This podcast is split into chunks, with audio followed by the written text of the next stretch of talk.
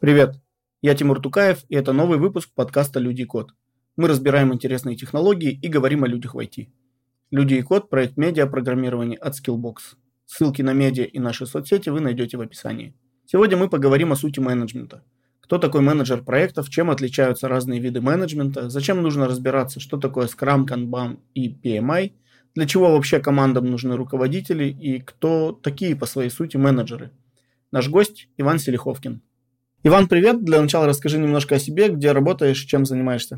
Привет. Э, ну, я Иван Слеховкин, я 17 лет уже занимаюсь управлением проектами, э, работаю руководителем руководителей проектов в должностях типа Head of PMO проектного офиса или Head of PM, где PM — это Project Management.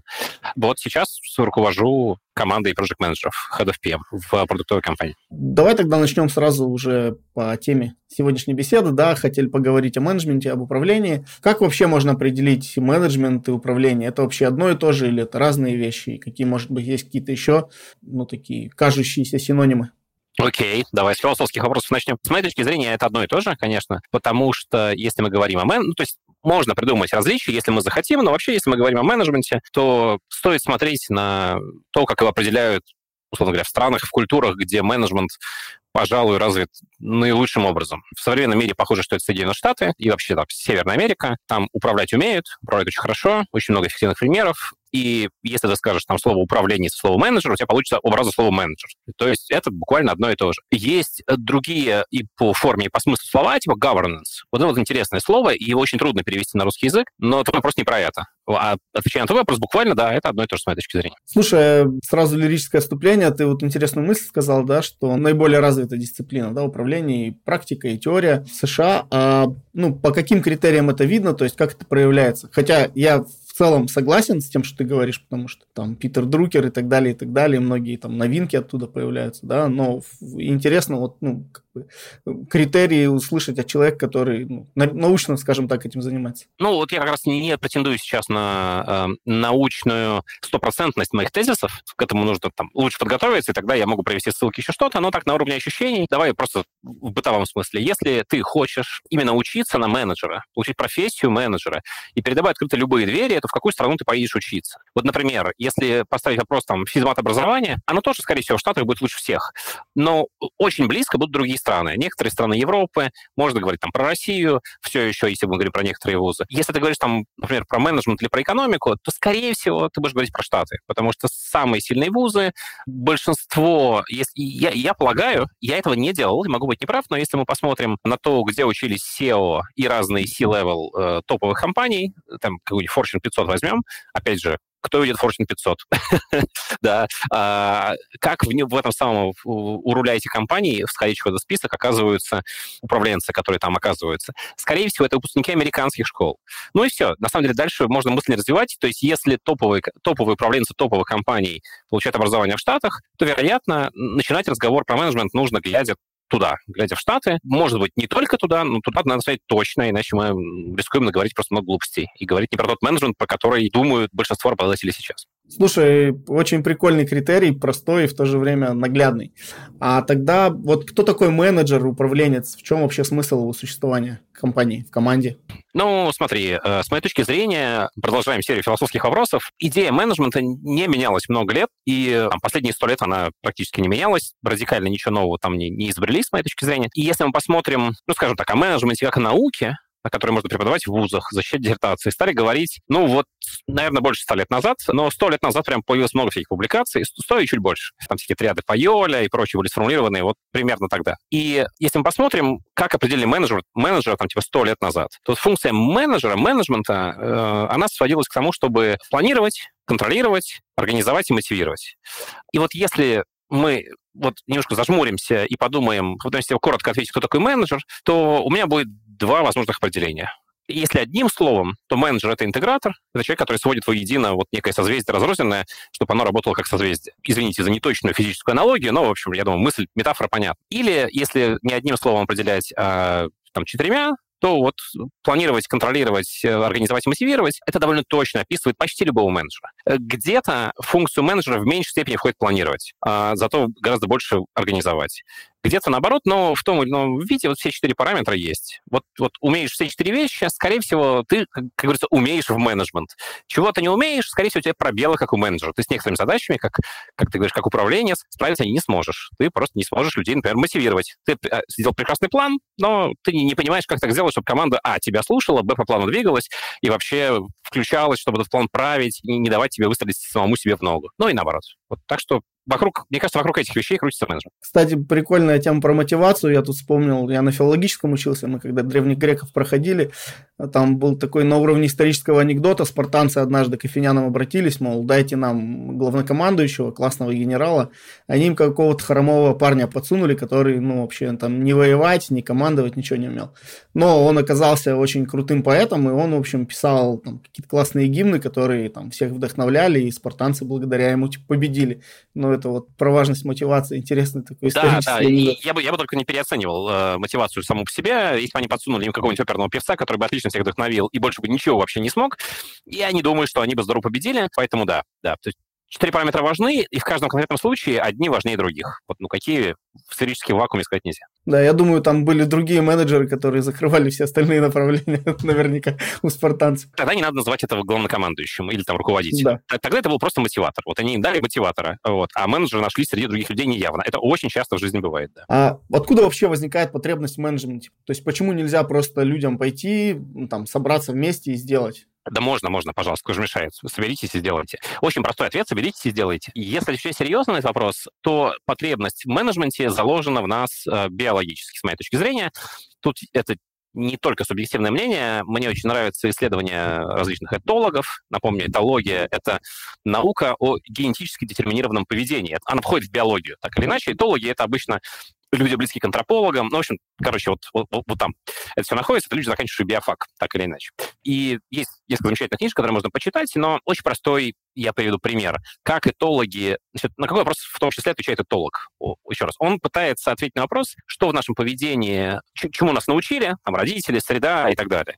Вот. А что у нас заложено от природы, там, генетически, врожденно, и вот как это можно проверить? И один из приемов, который этологи используют, они, первое, они изучают, как жили наши предки, ну, прям там раскопки, антропология, вот это все, они прям изучают, как, как это было устроено. Второе, они находят среди ныне живущих животных какое-то максимально близкое к нам и смотрят, причем максимально близкое не физиономически, иначе это было бы шимпанзе обязательно, потому что ну, никого более похожего представить себе нельзя. Они смотрят именно на организацию общества, как они действуют и так далее, э, и сравнивают то, как эти ребята живут сейчас, и то, как жили наши предки и вот изучают как бы вот э, про проекцию наших предков на этих ребят. Так вот, с точки зрения этологов, наиболее близкие к нам животные сейчас это павиан по ряду причин. То есть о чем здесь идет речь? Два миллиона лет назад наши предки и миллионами лет. То есть, а чтобы эволюция отработала и закрепила какие-то признаки, нужны ну, от 50 тысяч лет и больше. То есть это прям супер долго происходит. 50 тысяч лет э, — это минорные признаки закрепляются, а там 100, 150 уже прям крупные могут какие-то зубы исчезать там и так далее. Пальцы вырастают дополнительно.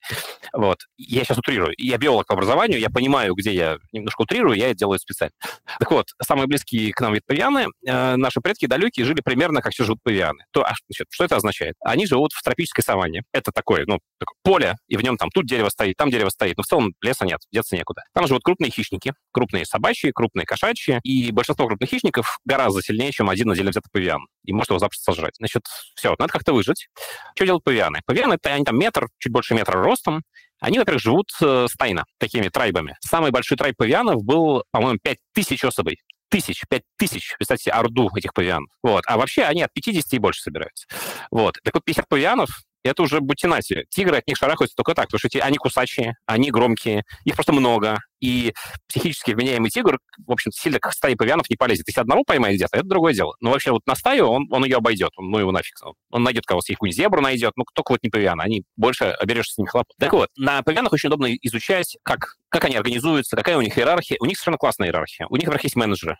Я, я сейчас, опять же, немножко утрирую, биологические там другие термины, но это по смыслу ровно то же самое. У них есть руководители, есть заместители, у них есть политика. Они буквально выдвигают и смещают правителей. Причем очень часто руководителем становится среди павианов не самый сильный или самый достойный с какой-то субъективной нашей точки зрения, а самый настойчивый, тот, кто больше всего хочет власти. Это очень напоминает человеческие общества. И это безумно интересно. Смотри, как у них организовано общество. И вот по павианам видно, что, еще раз, наши предки жили так же, как они. А, и вот это вот иерархия, склонность к иерархии у нас, что бы там ни говорилось в модных книжках, в а, о бирюзовых организациях и так далее, но надо просто понимать, что в нашей природе миллионами лет закладывалась склонность к иерархии. Я не к тому, что мы в душе рабы, я просто к тому, что у нас есть склон... Нам иерархия это удобно, мы к ней привыкли. К менеджменту, а менеджер не обязательно начальник, главный, там кто-то с кнутом, но человек, который координирует группу, мы такого человека ищем, у нас это есть в генах. Вот. Еще раз, я не к тому, что без начальника мы все сядем, растеряемся, умрем, там, не будем знать, что делать. Но, заканчивая свой долгий ответ на твой короткий вопрос, если посмотреть на то, как организуются общества, которые не являются коммерческими компаниями, а, скажем, вот играют мальчишки во дворе, их там 5-6 человек.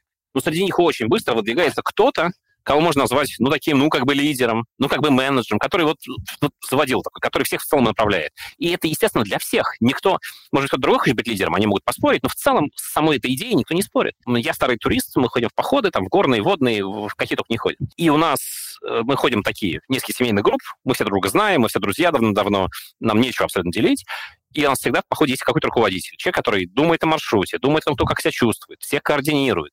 Вот мы поднимаемся на перевал, и летит туча. Я приводил пример несколько раз, повторю просто здесь, он яркий.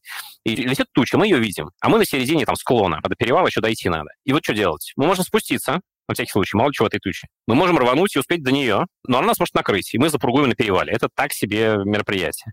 И надо быстренько решить, мы идем или не идем. Иногда решение приходит само и быстро, и не надо никакого руководителя. Но иногда кто-то говорит, давайте пойдем, говорит, давайте не пойдем.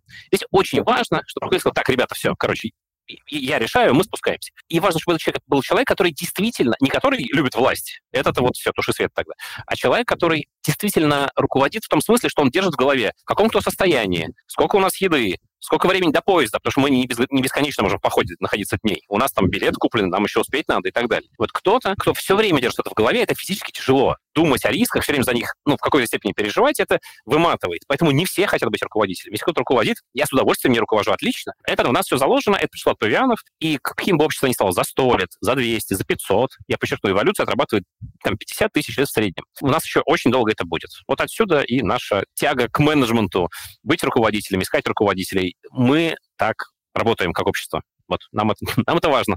А вообще в чем актуальность, например, какого-то менеджерского образования? Для чего человеку ну, теорию изучать? Не проще ли, ну, просто вот Например, у меня есть талант к этому, например, ну, у меня, может быть, нет таланта, да, ну, например, я думаю, у меня есть к этому талант, я просто буду этим заниматься, и как бы само собой получится. Да, без проблем, опять же. Смотри, из чего состоит хороший менеджер, с моей точки зрения, я как человек, который непрерывно ведет собеседование, отбирает менеджеров и так далее. Мне очень нравится классификация PMI. Опять же, смотрим в Америку, и там довольно неплохо PMI сформулировал, у них такой PMI Talent Triangle, они его тут недавно перерисовали, но, в общем, неважно.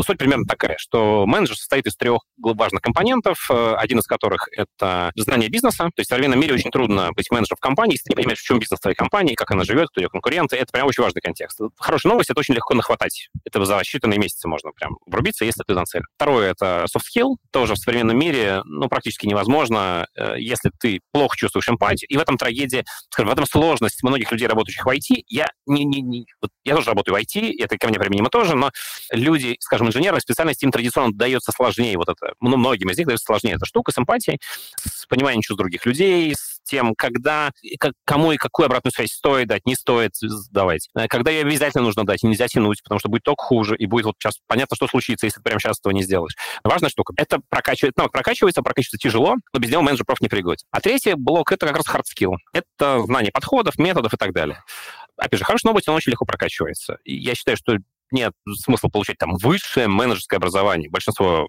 там топов, они говорят, получите какое-нибудь другое, любое хорошее образование, биологическое, математическое, там, физмат, химия, что угодно. Прям вот, а, естественно, науки отлично, математика отлично. Гуманитарное образование, э, эти люди традиционно его не хвалят, я считаю, что тоже отлично, вообще кайф. И я видел сильнейших менеджеров, э, менеджеров проектов именно, люди, с которыми я работал, из филологов, насчет выпускников филфака. Так вот, короче, hard skill, его легко довольно изучить, это не rocket science совсем, но в чем плюс? Как и правило дорожного движения, он написан часто кровью. Кровью менеджеров проектов, э, заваливших там не один проект. Люди, которые пытались организовать команды, э, и смотри, вот еще один тезис. Я считаю, что менеджер проектов, э, его видно с детства. Вообще менеджер видно с детства хорошего. И это, и вот, но его видно не так, как все думают. Его видно не с точки зрения того, что он все время лезет руководить это выскочка лезет все время руководить. Вот, вот громкий выскочка человек не обязательно хороший руководитель. Ну, банальная вроде мысль, но вот. Менеджер, мы как-то собрались тут с коллегами, люблю эту историю рассказывать тоже, мы, мы собрались с коллегами, менеджерами, кто работает менеджером, и обсуждали вуз, ну, стали вспоминать прошлое, и кто говорит, а я был старостой группы в ВУЗе. И выяснилось, что там десятка человек, все 10, включая меня, были старостами групп. Это как-то так работает. Есть люди, которые с самого начала, вот, не знаю, ты сидишь в классе, и у тебя на задней партии хулю, хулиганы расшумелись. Вот они там что-нибудь учителя не слушают, козявками кидаются, ну такое. И половине класса пофиг, но есть люди, которым не пофиг, они прям переживают как будто за себя. Ну, блин, ну что так? Вот сейчас учитель обидится, что будет? Вот это менеджер, скорее всего, них сидит это ген. А, вот это вот организовать всех, направить куда надо. Этих людей группа чувствует в институте и выталкивает их в старосты группы. Может, ничего не делать и скажет, Вань, давай ты будешь. Потом, причем, ну, почему? Ну, почему? Люди это чувствуют, ощущают. Вот. И если кто-то организует семейный отпуск, у вас там 10, там, не знаю, вот у меня семья 5 человек. Вот. Э, это либо муж, либо жена, но кто-то прям берет и начинает думать про все, вот, про все в целом как интегратор, да, где билеты, где гостиница. А эту гостиницу сейчас не будем бронировать, потому что там нестабильные билеты, мы лучше сперва сядем в самолет, и там есть самолетовать. Ну, в общем, короче, кто-то, кто думает, какие кустинки заранее купить, телефон зарядить. Эта менеджерская штука, она в людях сидит. И чем больше у тебя врожденная эта штука сидит, тем э, больше вещей интуитивно тебе понятно. Я возвращаюсь к hard skill у. Но как бы сильно она в тебе не сидела, hard skill, еще раз, это правило, написанное кровью. Ты можешь их просто прочитать и сэкономить себе пяток лет жизни на изобретение велосипедов. Я не сомневаюсь, что человек, которому дано от природы быть менеджером, таких немало совсем. Он как-нибудь да вырулит если он, у него есть soft skill ы, он понимает бизнес, у него нет hard skill ов, он на своей интуиции, на том, что дано природой, он вырулит и как-то все это организует, но обучение позволяет, первое, сэкономить ему очень много человеко-лет, э, чтобы не изобретать велосипед. Это так было со мной. Я сперва стал менеджером, попробовал читать PMBOK, мне показалось сложно, я забросил, несколько лет проработал, потом я снова открыл, думаю, елки-палки, я изобрел половину этих документов за эти три года. Я мог бы их просто за 20 минут прочитать. И так везде. И вторая штука в hard skill е, в менеджменте очень сложная штука, это масштабирование. Одно дело, ты рулишь команды 5 человек, 10 человек, и на этом уровне, кстати, очень, может быть, непонятно, зачем вообще нужны менеджеры. Люди, дайте людям самоорганизоваться, они самоорганизуются. Ну, дайте. Вот. А когда у тебя несколько команд, 5-8, с кросс-командными зависимостями, блокерами, э, чем-то еще, какими-то внешними департаментами, комплайенсом и так далее, как сделать так, чтобы система работала и внутри себя не теряла безвозвратно многие критичные и важные бизнесу вещи, это не очевидно. И если ты будешь сам это изобретать, ты потратишь просто много времени. Ты можешь пойти поучиться, посмотреть, как PMI это делает. Портфолио менеджмент, программ менеджмент и так далее. Посмотреть, как Kanban University предлагает. Ну, там им еще докрутить надо, maturity model свой. Вот. Посмотреть, как э, SAFe, например, устроен. Вот это прям хороший пример глубокий э, масштабированного скрама. Ты можешь сходу не понять, зачем нужны все вещи, которые там описаны, э, начать их просто все применять, а потом жизнь тебе покажет, что из этого не используется, и забьешь. Ну вот, извини, что, опять же, долгий ответ. Мне кажется, для этого примера нужно hard skill. Не, мы для этого и пишемся, чтобы простые вопросы разбирать долго. А, ну, тогда вот по классике, да, как в научной работе, рассмотрели предмет, актуальность. Теперь история вопроса. Как вообще развивалась управленческая мысль, как люди понимали мен, суть менеджмента и, собственно, фигуру менеджера в разное время? Слушай, я не историк менеджмента в этом смысле и не готов дать развернутый ответ на этот вопрос, но мой point простой что радикально менеджмент, не, это не самое популярное мнение, на самом деле, в современном управленческом сообществе, но э, радикально менеджмент не менялся за последние там, сотни лет точно, я подозреваю, что и за тысяч. Два моих любимых примера. В последнее время, кстати, ее часто упоминают. Я лет пять назад прочитал книжку Генри Форда «Моя жизнь, мои достижения», и она мне очень понравилась. Когда ты ее читаешь, надо понимать, что ее писал сам Генри Форд, поэтому спокойно. Он написал ее так, как ему нравилось. Вот. Я подозреваю, что он там себя красавчиком вывел. Но в целом очень интересно. По крайней мере, если я тут больше к слушателям обращаюсь, коллеги, если у вас представление о Генри Форде из фильмов Чарли Чаплина, да, где конвейер, и бедный Чарли Чаплин у конвейера что-то пытается делать, и это все с именем Форда связано, то нет. Менеджмент Форда, он в минимальной степени про конвейер, и Генри Форд вообще, он инженер по образованию, он был там чуть ли не топ-менеджером, по General Electric, ушел, запустил свой бизнес, организовал как хотел. Короче, там есть про что посчитать. Вот. И там как раз у него был не только просто э, автомобильный завод, у него там была больница, они там строили школу, это все тоже как-то менеджерилось, и он подробно описывает, как. И это прямо интересно. И там вот особенно когда читаешь, как они как раз таки больницу организовали, и, и отчасти завод, где там сама работа является нашей руководительницей, цитата из, фильма, из книги. Там видно... Вот просто возьми эту статую, вырви из контекста, и тебе скажут, что ты про agile рассказываешь. Про какие-то гибкие подходы, самоорганизации, где менеджер назначается не сверху, а выбирается снизу. Ну, в общем, это надо просто посмотреть. Читая Форда, ты читаешь как будто бы про современный мир очень разумные вещи в управлении. Их, я думаю, что по ним многие могут подписаться. Второй пример, я специально приведу, он скорее... Короче, есть такая очень спорная личность, э, Андрей Макаренко, это такой известный педагог. А, читал я его в армии, читать было нечего, был Томик Макаренко, в наряде читал. Тогда ты читал педагогическую поэму, скорее всего. У него там буквально две книжки, «Флаги на башнях», но это невозможно читать, по-моему. Вот. А педагогическая поэма это, это забавно. Он там еще был в форме. Вот. И педагогическая поэма, короче, дисклеймер. Макаренко, он считается великим педагогом, не, не только в России. Его там он к наследию ЮНЕСКО причислен прям один из четырех наряду с Монтессори. Вот. Но в то же время многие отмечают, что он был садистом, там, муштровал уголовников, развел там дедовщину и так далее. Ну, что он делал, буквально тоже поясним. А, он управлял, э, как сказать, колонией, получается, для несовершеннолетних. Не колония, а как ну, короче, такой детский дом для, для уголовников. Вот. И они там от 12 до 16 лет. То есть прям взрослые, взрослые уголовные мужики, в том числе 16 лет, уголовник, это будь здоров. Ну вот, и он там описывает, как у них, значит, а воспитывал, Б организовывал. И тоже я люблю приводить примеры про то, как у них были так называемые сводные отряды. Как, короче, они ротировали менеджеров. Были люди, которые лучше всего там, понимаете, в лошадях. Он на конюшне главный. Этот лучше всего на лесопилке, там, он, он главный. А еще есть какие-нибудь, мы сейчас будем сказать, проекты, когда какая-то кросс, кросс кросс-дисциплинарная история, там, не знаю, нужно на ярмарку что-то подготовить. И вот они собираются в какую-то группу проектную и выбирают руководителя. И это почти всегда не какой-то из других руководителей, а это но они делали так, что буквально каждый э, член колонии побывал в школе руководителя. Вот. Он объясняет, зачем это нужно, он объясняет, как это было устроено, зачем они потом ротировали.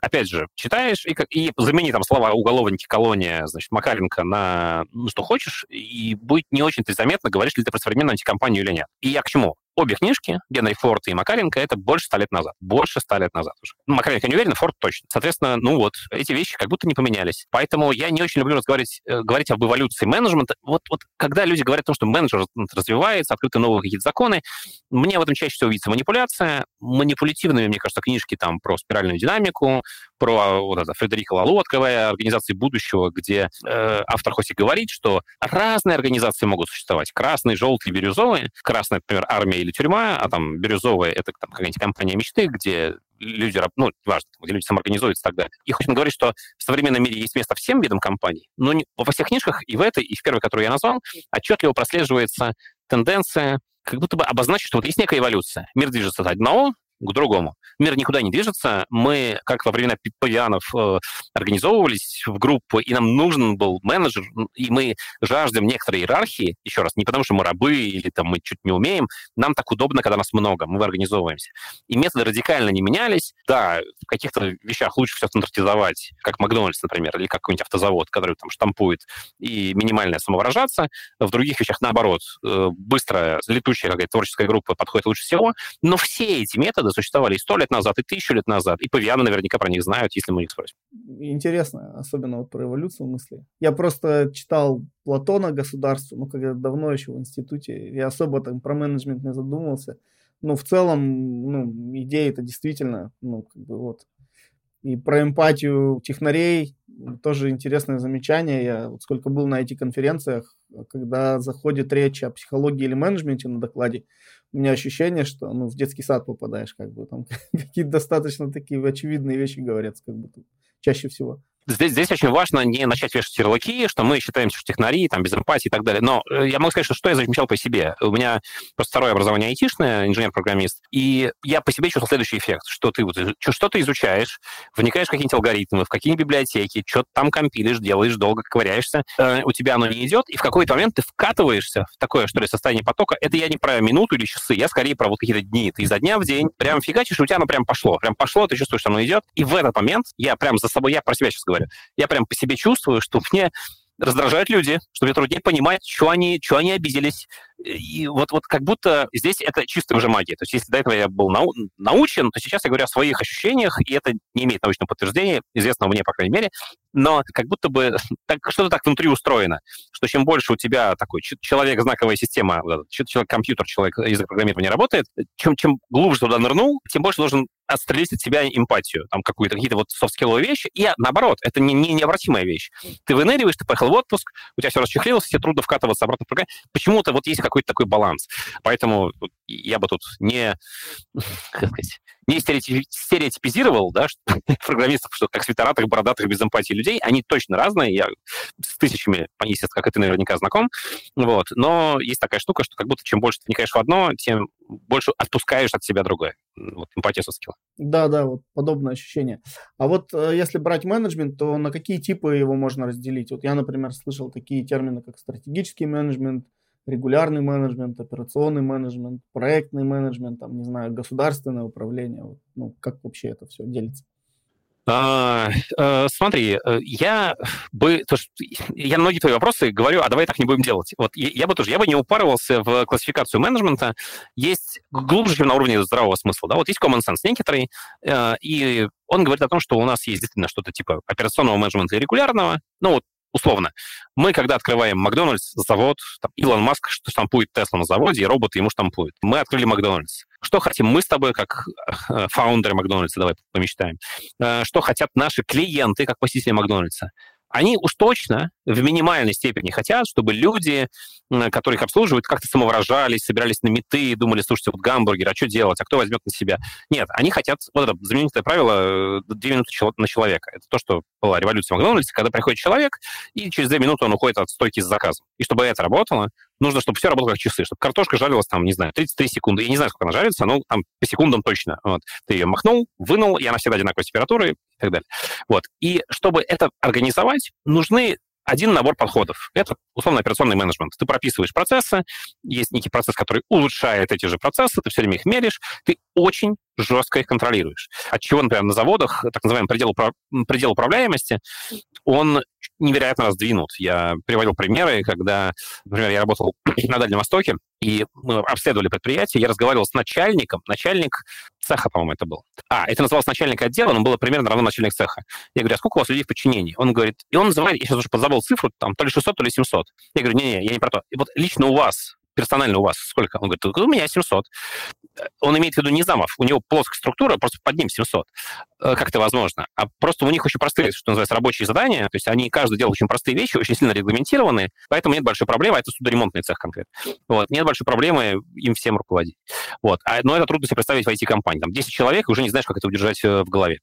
Вот. Э, поэтому есть операционный менеджмент, вот такой вот Макдональдс, заводы, да, и тут э, нужно оттачивать одни навыки и хорошо работать одни приемы. Там дисциплина страш, страшно важна, там следование правилам, регламентам. И есть, условно, менеджмент, ну, давай назовем его проектный, хотя можно и десяток других синонимов подобрать, когда э, у тебя есть какая-то задача, ее нужно э, решать творчески, включив, как-то включив голову э, с проявлением инициативы и так далее. Вот это там две большие разницы. Проектное управление, канбан, скрам, там, все, все, что можно объединить термином agile, это скорее одна одно крыло птицы, заводы и Макдональдс, операционный менеджмент, это скорее другое крыло. Вот это, тут, правда, есть большая разница. Стратегический менеджмент я за 17 лет э, так и не понял, что это такое. Я с некоторыми выпускниками MBA общался, просил меня объяснить на пальцах, чем он отличается от...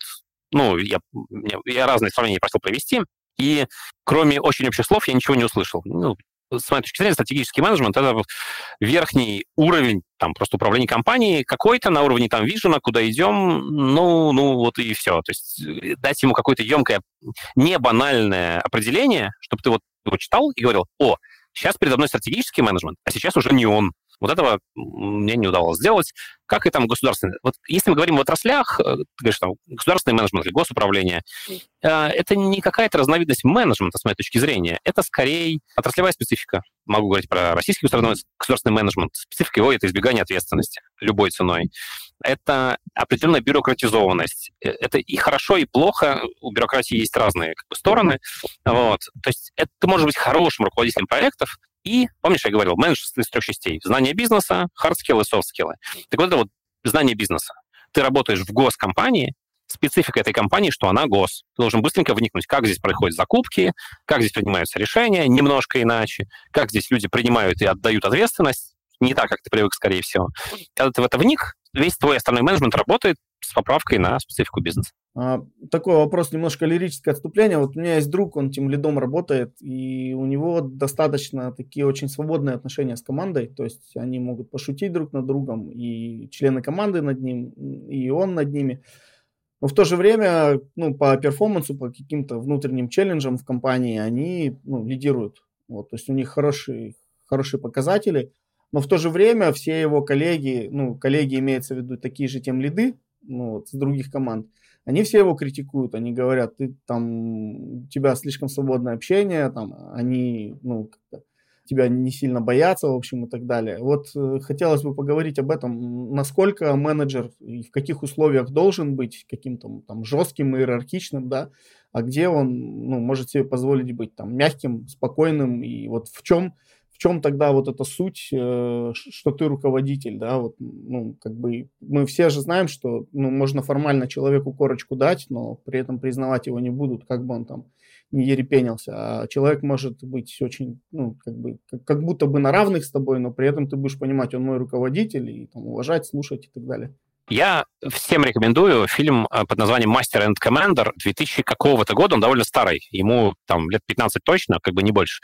Там Рассел Кроу играет главную роль. И Рассел Кроу э, играет там капитана корабля. Это эпоха парусного флота, борьба за испанское наследство. Там британский корабль, которым руководит Рассел Кроу, гонится за французским, и наоборот, они там весь фильм друг за другом гоняются. И в этом фильме очень хорошо видно, э, там, в чем, на что нам смотреть. Это фильм про менеджмент, с моей точки зрения. Он, на самом деле, не про это, он художественный и вообще про, про, про всякое, про, про кораблики и про людей. Но вообще там про менеджмент здорово э, показано, и там видно следующее, что, во-первых, в этом фильме смешано три группы людей, аристократы, вот капитан, помощники э, там, и так далее. Второе, это тоже аристократы, но это дети, градомарины так называемые. Это мальчишки от 9 там, до 15 лет, которые должны вырасти в офицеров, и они как будто стажируются на корабле, ну, условно. Вот. И это матросы. Это люди очень простые, не умеющие читать и писать, их абсолютное большинство. И при этом корабль, понятное дело, боевой корабль попадает в разные ситуации. Он там то шторм, то, значит, э, вступает в бой, то еще чего-то. И вот Рассел Кроу ими всеми руководит. И вот я рекомендую посмотреть фильм, обратить внимание, как он меняет подход в зависимости от того, говорит он с матросом, говорит он с офицером, говорит он с продолбавшимся матросом, продолбавшимся офицером. Вот это, это прямо, это, как говорится, прямо про нас, про качков. Это прям про жизнь. Вот. Это довольно ярко. И там второй персонаж, э, это такой лейтенант Холлом. Он очень-очень добрый человек. Он офицер, он очень добрый человек, и его команда ни во что не ставит и ненавидит, и считает, что он самый главный там виновник множества бед, и это супер несправедливо. И в итоге все печально у него складывается, и это очень хорошо видно, почему просто быть хорошим парнем недостаточно, чтобы быть руководителем. По крайней мере, во многих ситуациях это либо этого не хватает, либо это просто вредно. Иногда нужно, то есть нужно уметь менять. Э, быть, быть одним парнем, быть другим парнем. Нельзя ответить на вопрос в сферическом вакууме, да, где граница. Там пункт один, пункт два. Нет, так не сработает. Именно для этого, то есть, посмотри еще раз, в этом фильме видно, как супер успешный менеджер, капитан, ну, Рассел Кроу, и он, причем, в какой-то момент объясняет, там есть сцена, где они наказывают матроса, толкнувшего офицера. Там 15 минут назад этот матрос, когда корабль попал в шторм, у него есть там самый лучший друг, и он выпал за борт э, и держался за мачту, которая канатами э, была связана с кораблем. И мачта грозила перевернуть корабль, и ее нужно было отрубить. Это означало обречь друга на смерть. И этот самый матрос рубил по приказу, рубил э, топором значит, канат, мачта уплыла, и человек погиб. Вот. И через 15 минут он совершил проступок, его за это наказывают. Там, ну, то есть 15 минут фильма прошло там несколько дней, он совершил проступок, его наказывают. И вот э, капитан объясняет, говорит, вы думаете, мне нравится наказывать этого матроса? Он говорит, он рубил канаты, которые могли спасти жизнь друга, по моему приказу. Вы думаете, я хочу его сейчас наказывать?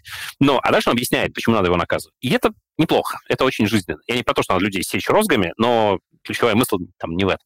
Так вот, э, закругляя этот ответ, э, мы начали с того, что менеджер должен быть hard skill, soft skill и бизнес-знаний. Вот если у него soft skill прокачанный, он сам разберется, где нужно быть жестким, где нужно быть не жестким, э, и ты его никак не научишь и никак не объяснишь. И у нас на собеседовании большинство отказов по skill, как ни странно, среди менеджеров. Мы просто сейчас не собеседуем э, менеджеров ниже уровня middle, но middle, а лучше senior. Вот мы джунов не берем совсем. И если middle без А от медлов мы уже ожидаем заоблачный soft skill. То есть hard skill мы, мы подтянем, я помогу, если что, а вот soft skill должен быть просто. Если он не, не заоблачный, то мы просто не возьмем. И нанимайте просто менеджеров, у которых сильный soft skill, и они сами разберутся, где быть хорошим парнем, где добрым, где реально есть множество команд, каких-нибудь особенно R&D или маленьких, где, э, если они однородны по составу, например, там, молодые муж- мужчины, которые любят всякие, извините, смехуки, и там это будет прекрасно работать. Но, опять же, понимаете, если у вас хороший soft вы понимаете, если у вас появилась девушка в команде, если команда выросла, было 10, человек стало 20, у вас наверняка есть люди, которых не нравятся ваши смехучки, шутки дурацкие не нравятся, и ваша манера привольная не нравится, у вас появится текучка в команде и так далее. И это будет, на самом деле, ваша вина, потому что вы не переключились вовремя. При любом масштабировании имейте в виду, ну, чем крупнее вы становитесь, чем больше вы масштабируетесь, тем меньше свобод у вас как у менеджера, тем про меньше вы можете пошутить, допустить какие-то вольности, кого-то ущипнуть. Это недопустимо э, в сколько-нибудь крупных командах, где вы не каждого знаете лично на 100%. И это должен вам шепнуть ваш soft skill. Если его нету, ну, вы в беде. Его очень трудно прокачать. Да, история про наказание мне сразу вспомнилась. Э, Суньзы, Тарасов и Фридман, которые, собственно, Суньзы интерпретируют, вот, и, ну, применительно к бизнесу. Да, это все не мои авторы, я понимаю, про что ты говоришь, мне, мне все это не зашло, э, да, но, но я, да, я понимаю твой комментарий. Когда-то в молодости мне нравилось, там, в конце института. Если что, не осуждаю. Про управление проектами. Почему вообще управление проектами тогда выделяют как отдельную дисциплину? И можно ли как-то определить, чем конкретно оно занимается? Потому что я вот пытался, например, на это смотреть, и кажется, что единственное, что какое отличие я понял, что проект это то, у чего есть ну, какой-то срок, да, протяженность во времени, то есть он не бесконечный, в отличие от процесса. А в целом, ну, кажется, ну, практически все то же самое. Ну, смотри, короткий ответ. Эм, если брать классическое определение, если ты откроешь Пимбук, например, то там уже по этим проектам очень размыто, и это отражает реалии. Потому что менеджер проекта — это человек, который много чего делает в современном мире. Классический проект — это история про то, что ты прав. Это какая-то штука, у которой есть начало, конец и цель, да, то есть есть рамки, сроки, деньги, содержание какое-то. Нужно что-то сделать, обязательно в какие-то установленные сроки. Ну, например, ты работаешь в финтехе. Выходит приказ Центробанка. Всем немедленно перейти на новый стандарт отчетности до февраля. Либо твой банк переходит, либо сейчас называет лицензию Центробанк пожалуйста, есть дедлайн, есть какой-то бюджет, которым ты ограничен в рамках своего банка, есть какое-то содержание, которое нельзя не сделать. Вот здесь вот просто не покатит, знаешь, поработаем по скраму, что успеем, то успеем, что не успеем, ну и ладно, у нас же минимально работающая функциональность. Нет. Дружище, тебе Центробанк объяснил, что должно быть, если все это не будет готово, тебя расстреляют. Давай, теперь успевай. Вот, это с одной стороны. А с другой стороны, вот при всех этих рамках, сроки, деньги, содержание, я сейчас тоже упрощаю, но чтобы не растягивать ответ, есть высокая неопределенность. То есть, конечно, нужно перейти на новые требования, но у нас там страшный legacy код, у нас там ничего не документировано. Мы не очень понимаем, с какой стороны за это браться. А сроки жесткие, и успеть надо. И вот здесь плохо работают методы регулярного менеджмента, то есть те методы, которые ты мог построить работу в Макдональдсе или на заводе, где штампуют шин, не сработают в приведенном мной примере. Ты ограничен, и у тебя высокая неопределенность, там риски, там много чего может случиться. И вот здесь вот разрастается классическое проектное управление с риск-менеджментом классическим, с диаграммами Ганта, где зависимости показаны. И у тебя есть дедлайн, ты понимаешь, попадаю я в дедлайн или нет. А если что-то пошло не так, я, я понимаю, насколько сильно я в беде. У тебя прямо это наглядно, ты каждый день проверяешь. Вот. Но э, кроме этого, есть и э, менее классическое определение проектов. И здесь смотри выше. То есть сейчас менеджером проектов часто называют человека, который просто выполняет функцию интегратора, и там может не быть жестких рамок, например, при работе по скраму и канбану. Там нет жестких рамок дедлайнов очень часто. Ну, в смысле, это не причина, а следствие. То есть обычно ты применяешь скрам и там, где нет жестких рамок. А если ты их применяешь там, где есть жесткие дедлайны, то мне очень интересно послушать, как ты будешь проверять, попадаешь ты в них или нет. Э, это не тривиально. Может быть высокая или не очень высокая неопределенность. Но у менеджера все равно есть. Например, если мы посмотрим, э, какова роль менеджера в продуктовых компаниях, а, например, если посмотрим, откроем Safe, да, фреймворк для масштабирования скрама, то роль менеджера проекта очень похожа на роль RTE, Release Train Engineer. Ну, сейчас я не буду развивать, просто, кому интересно, откройте, посмотрите.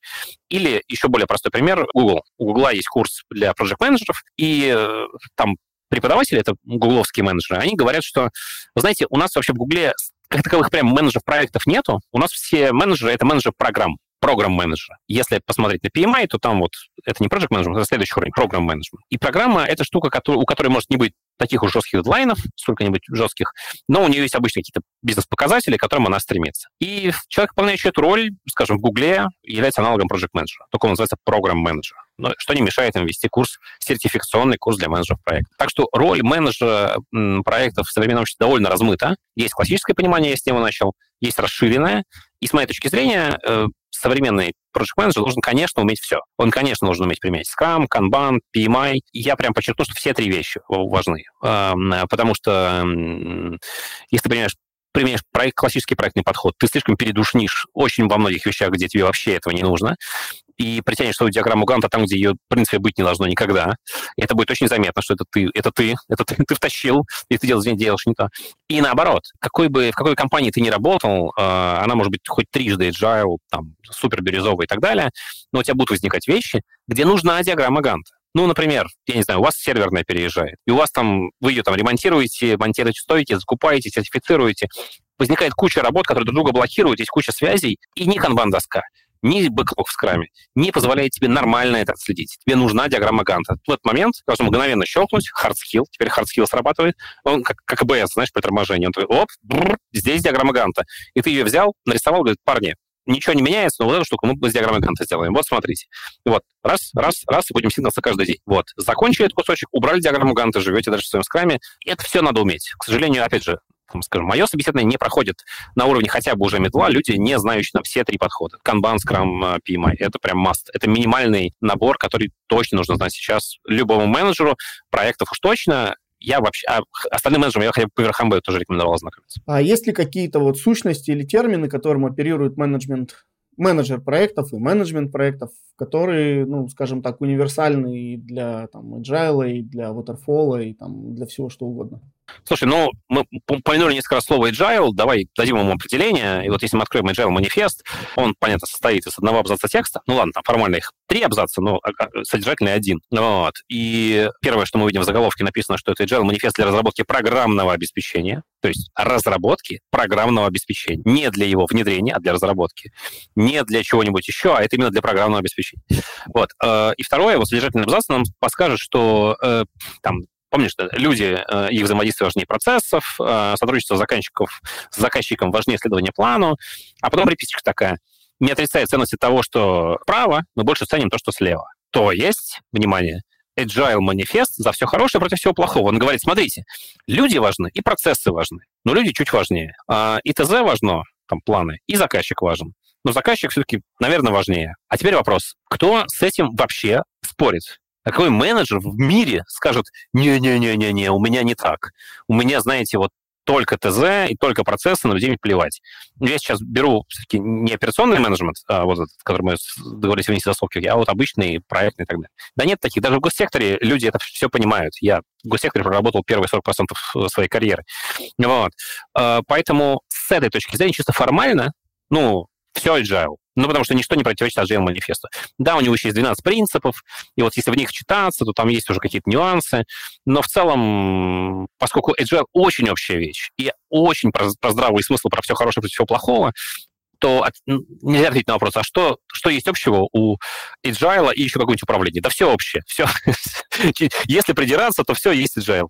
А тогда какие подходы, там, не знаю, э, я сейчас несколько синонимов скажу, ну, на мой взгляд, подходы, методологии, методы, фреймворки существуют э, в менеджменте проектов. Я просто знаю, что там некоторые за канбан, если назовешь там неправильно, по шее дадут, в общем. Э, и Слушай, ну это, это другая история, это просто мы в IT работаем, э, и по шее дадут каждому, кто не читает документацию и осмеливается спрашивать на форуме то, что где-то там в документации написано. Вот. Это не потому, что менеджеры такие, это просто IT-сфера такая в целом, она прям вообще не, не, не очень терпима к э, неделанию домашки. Ну, как, по крайней мере, я так ее воспринимаю. Мне есть чем сравнивать, я по базовому образованию, я закончил биологический класс, я Затем я закончил, получил диплом врача, то есть я врач, я прям понимаю, как у, у медиков устроено. Они, должен сказать, они подобрей, чем айтишники. Средний медик добрее среднего айтишника по отношению к коллеге, по крайней мере, какому-то незнанию коллеги. То есть если ты чего-то не знаешь в медицине и спрашиваешь, то тебе сперва рассказывают, а потом уточнят, как же так этого не знаешь. В IT ты сперва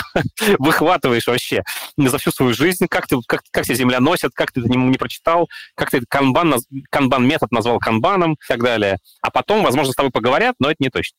А, вот. Но при этом я люблю нежно IT-сферу и всех, кто работает в IT, поэтому не, не обижайтесь, пожалуйста, никто. Если говорить про методов, их чудовищное количество, и отвечая на вопрос, какие методы нужно знать, я бы подчеркнул вот три, которые я уже назвал. Классическое проектное управление, я называю это PMI-подход, ну, PMI понятно, что это институт, а не подход. Просто этот институт написал PMBOK, э, и в нем есть классический проектный подход, который никак не называется. Вот я его и называю словом PMI. Второй подход — это Scrum, безусловно, и вот работа по спринтам. Э, и третий — это Kanban, безусловно, и Kanban-метод. Давайте на всякий случай сделаем. Я понимаю, я понимаю, что Scrum — это фреймворк, Kanban — это метод, а PMI — это институт, но мы так все... Мы так... Давайте возьмем со смелости, назовем это примем, что это три подхода. И вот их надо знать, хорошо понимать, как они устроены, как они другом взаимодействуют, как каждый из них масштабируется, можно ли один строить в другой. Вот это прям нужно знать. Вот, опять же, я, извините, что я часто привожу пример а вот я на собеседовании, ну, так вот, а вот я на собеседовании, это все спрашиваю всегда, мне это показывает, есть у человека реальная насмотренность или нет, реальный опыт. Это очень просто проверить за там, 5 минут поговорив. При этом, понятно, этими тремя методами близко не исчерпывается то многообразие подходов в управлении в IT, но есть ли смысл их перечислять? Если ты знаешь эти три, то 95% твоих жизненных ситуаций, скорее всего, покрыты э, твоими знаниями теоретическими. Доработать напильниками, напильником ты можешь, да, там, захотел ты углубиться в экстремальное программирование, ну, легко, оно, э, оно там под множестве того, что мы перечисляли. Захотел ты, не знаю, зачем-то MSF внедрить, ну, вдруг ты очень старый и помнишь, что это такое, любишь, что нежно. Внедрил. Захотел ты ITIL внедрить, кстати. Вот. Э, от Kanban ты уже освоил. Открываешь ITIL 4 и понимаешь, что это Kanban метод о стероидах. Очень крутая вещь, незаслуженно непопулярная. Вот. Но если фокусироваться на главном, знаешь, какие языки учить в современном мире? Надо выучить хорошо английский, а остальные как получится. Вот то же самое в менеджменте. Эти три подхода учишь хорошо, дальше вообще не переживай, нужно будет, нахватаешься. А как здесь каскадный там или как метод водопада, waterfall, как он, ну, это PMI или это что-то другое? Потому что часто очень его противопоставляют какому-то там некому agile или там, ну, вот чему-то такому. Ну, это вот классический пример, э, скажем так, неначитанности. Давай так выразимся. А, что такое вот... Давай чуть-чуть историю вопроса. А, картиночка. Waterfall. Винстон Ройс, бедняга, в 70, по-моему, третьем году написал статью, где ввел термин Waterfall. Waterfall Software Development, водопадная разработка. И нарисовал картиночку, где проект делается по стадиям, там, не знаю, там, проектирование, потом дизайн, потом программирование, потом тестирование, и потом, типа, в продакшн. Я не помню, как точно она выглядела, но мысль такая. Вот. И все сказали, о, это водопадный подход. И все с тех пор значит, клеймили Винстон Ройса за то, что он изобрел водопадный подход, мол, какой недальновидный Винстон Ройс. К сожалению, статью никто не дочитал, потому что сразу за этой картинкой идет вторая, где Винстон Ройс говорит, слушайте, вот так, как я выше нарисовал, вот так не работает. А гораздо лучше работать, как на второй нарисовано. А там из этих стрелочек идут обратные стрелочки, итерации, принцип do it twice, сделай дважды, вовлекай заказчика. Это 73-й год, я на всякий случай подчеркну. То есть это такой очень даже agile подход Винстон Ройс предлагал. А водопад по определению это подход, в котором ты движешься по стадиям, ну, как капли в водопаде, они летят сверху вниз, и ни одна капля обратно не возвращается. Вот точно так же ты что-то спланировал, и по плану едешь слева направо, и э, никогда ничего не корректируешь, план никогда не меняется, он монолитный с самого начала, и как, как ты задумал, так и работает. Э, водопад — мифический подход, э, в том смысле, в котором его противоставит Agile. Вот Agile, он позволяет нам корректировать требования, а водопад — нет мы должны сперва подумать, потом ехать. Так вот, водопад никогда не существовал. Я не знаю ни одной отрасли, которая работает по водопаду. Приводят там госсектор, приводят там военных, там военные какие-то заказы и так далее. Ничего подобного. А, еще раз, человек, работавший 40% времени в госсекторе, первые 40% своей карьеры, могу уверенно сказать, что госсектор прекрасно корректирует ТЗ к госконтрактам, доп. соглашениями, там, дополнительными актами, просто вне всяких актов, потому что заказчик плохо подумал, а теперь ему надо по-другому. Ну, садишься с ним и договариваешься. Давайте вы вот здесь вот зажмурившись примете, мы это просто не будем делать. А мы тогда вот здесь сделаем так, как вам надо. Это всегда происходит, изменения в любом проекте. И не думайте, пожалуйста, что есть подход типа водопад, в котором можно один раз подумать, а потом сделать все ровно от и до, как в ТЗ написано. Так вообще никогда не бывает. Вот. Поэтому водопад термин вредный и бессмысленный с моей точки зрения.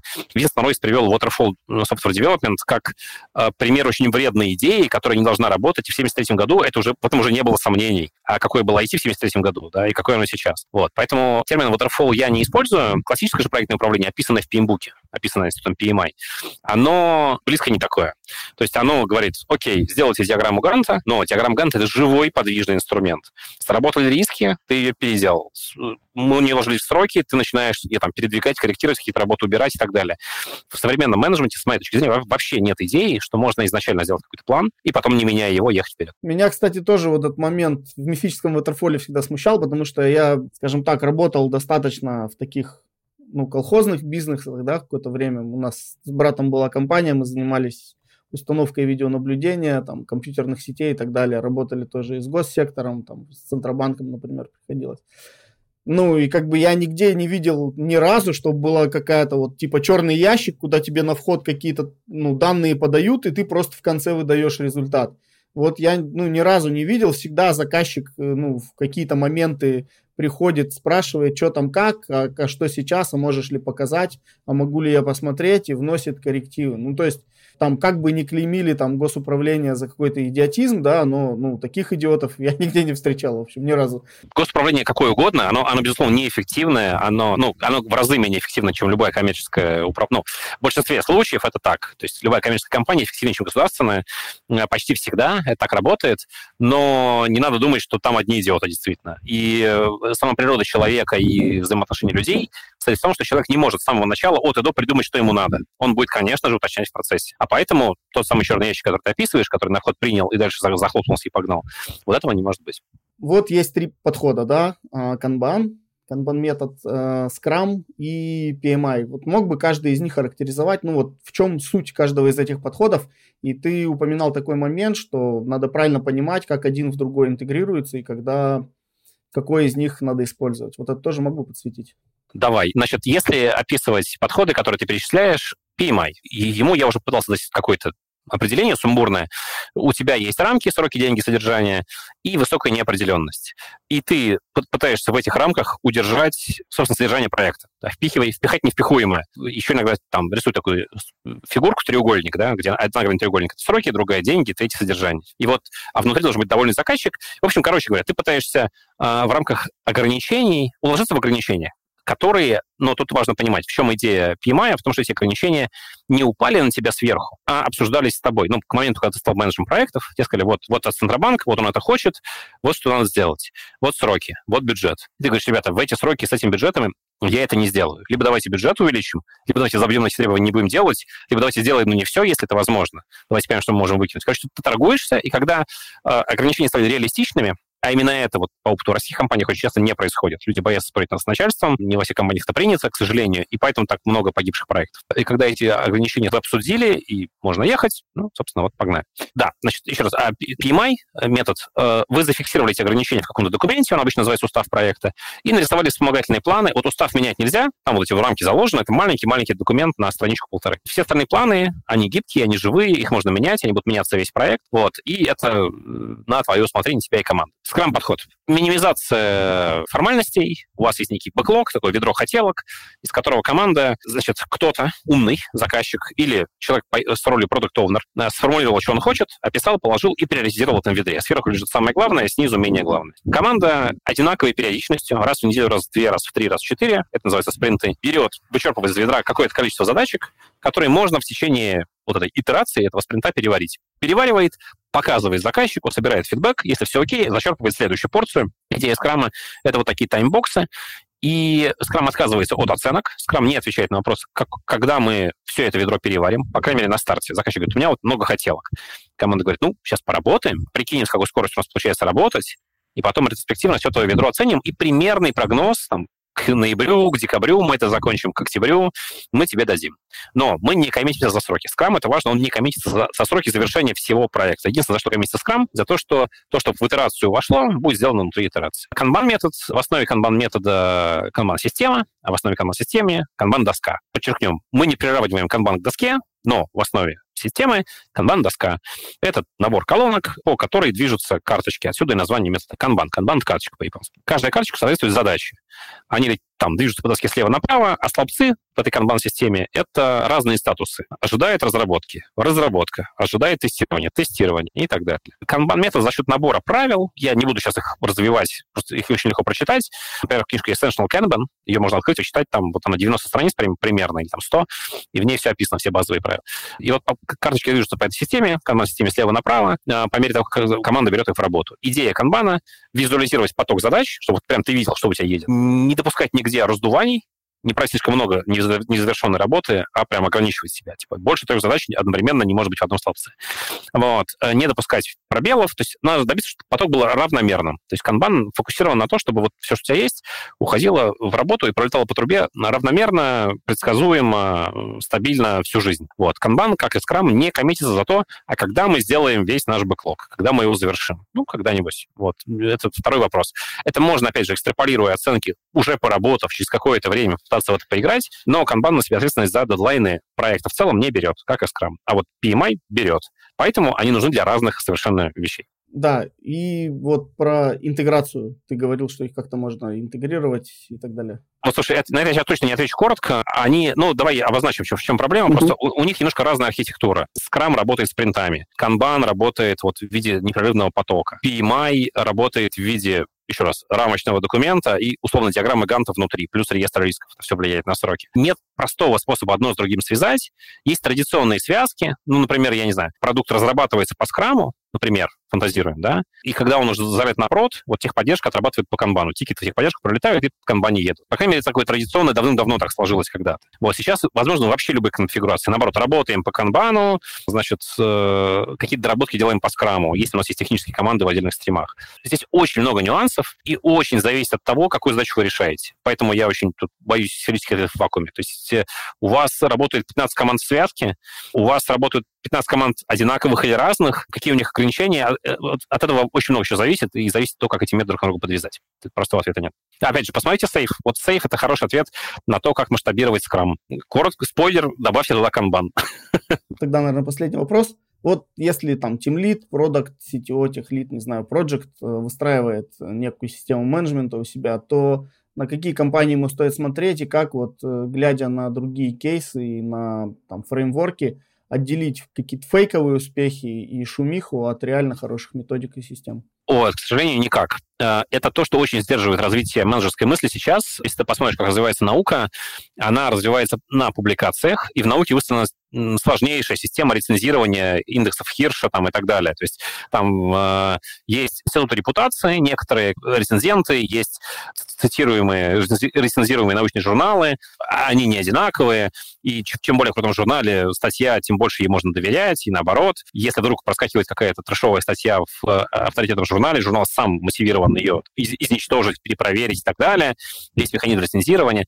Ничего этого близко нет э, на, в менеджерской среде. Ты можешь прийти на конфу и рассказать, как в своей компании построил звездолет по канбану или там по PMI, вообще что угодно, э, зависит будет только от твоей харизмы. Обрати внимание, популярные спикеры, как правило, ребята очень харизматичные. А популярные ученые не обязательно. Ты, ты можешь стать рок-звездой от науки, вообще с трудом преодолевая смущение на публике, а в менеджменте без этого не получится. Я не говорю, что все, кто выступает, все а, врут, или там делают только на харизме, есть люди и опытные, крутые, и харизматичные. Просто харизма — это важная вещь. Вот. И отбор идет скорее по харизме, по способности собирать залы, по способности собирать слушателей, которые придут тебя послушать и не уйдут с твоего доклада, и тебя снова позовут и снова и на другую конференцию. Вот. И, к сожалению, в отсутствии аналогичных научным механизмам ты не можешь, ты как слушатель, читатель, собственный бизнес, ты не можешь отделить правду от неправды. Только кулуары. Заводить, ну, вот беда для интровертов, а я человек отчасти интровертный, мне приходится преодолевать это. Общайтесь с людьми, заводите знакомства, сближайтесь с ними, как не только с коллегами, а заводите там друзей, и тогда вам расскажут, возможно, это не точно, что там на самом деле. То же самое собственники бизнеса. Общайтесь с собственниками бизнеса. Кстати, вот собственники бизнеса чаще откровеннее друг с другом, чем наемные менеджеры, ну, по ряду причин. Вот. Только такой способ, он долгий, мучительный, и, ты не, и он не, не массовый. Ты не можешь сделать большую такую селекцию и выбрать то, что тебе нужно. Приходится на личных связях пытаться узнать. К сожалению, другого способа я не знаю. Ну, и, наверное, самое заключительное, коротко, есть какой-то must-have, что почитать, за кем следить, кого посмотреть? Что не скажу, все будет субъективно. И, ну, смотрите, давайте так, э, позгибаем пальцы э, укрупненно. Э, в классическое проектное управление это 100% PMI, это лидирующая совершенно структура сейчас, стандарты, сертификации, увязка проектного управления с управлением программами, управлением портфелями, горячо рекомендую. Все стандарты PMI, если вы член PMI Membership купили себе там за 100 баксов с чем-то в год, то стандарт доступен бесплатно. Kanban, похоже, мировой лидер сейчас Kanban University. Опять же, смотрите, что они делают. Книжка Essential Kanban — это ваш такой гайд, если вы ничего про Kanban не знаете, там, один вечер чтения, и вы примерно представите себе, на что это похоже. Scrum здесь наве... ну, естественно, Scrum Guide, но Scrum Guide, э, ребята, это чтение на 20 минут, там нечего читать. Вот. Вторая важная штука — это сейф. Просто гуглите сейф, открывается страничка, там гигантская такой интерактивная карта кликабельная, в нее просто долго-долго кликаете, много-много дней читаете внимательно и примерно представляете себе, как масштабируется Scrum э, с использованием Safe. Это если давать такие академические советы. Много кто что пишет, пишет, снимает. У меня на канале можно посмотреть, есть и, и про Kanban, и про Scrum, и про PMI, э, всякие экспресс-ролики и выжимки. И последнее, наверное, чем бы я закончил, с моей точки зрения, для современного менеджера очень важно читать не только менеджерские книжки, даже скорее больше не менеджерские книжки, художественную литературу, потому что хорошая художественная книжка, ну, опять же, я боюсь сейчас очень занудно прозвучать, но найдите каких-нибудь классиков, которые именно вам нравятся. Представляете, читайте классиков, все представляют себе, не знаю, Достоевского и грустят.